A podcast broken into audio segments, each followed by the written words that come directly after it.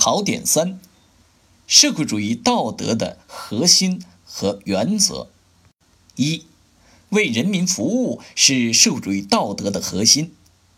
第一点，道德的核心问题：为什么人服务是道德的核心问题。第二点，为人民服务是社会主义道德核心的原因。第一。为人民服务是社会主义经济基础和人际关系的客观要求。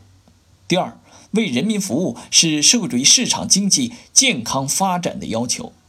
第三，为人民服务是先进性要求和广泛性要求的统一。二，集体主义是社会主义道德的原则。第一点。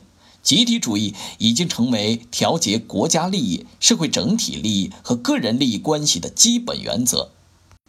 第二点，正确认识和处理国家利益、社会整体利益和个人利益的关系。第一，集体主义强调国家利益、社会整体利益和个人利益的辩证统一。第二，集体主义强调国家利益、社会整体利益高于个人利益。第三，集体主义重视和保障个人的正当利益。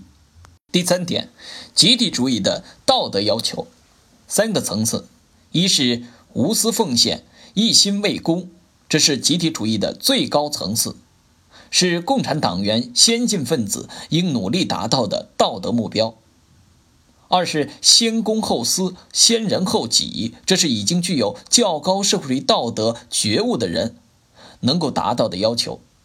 三是顾全大局、遵纪守法、热爱祖国、诚实劳动，这是对公民最基本的道德要求。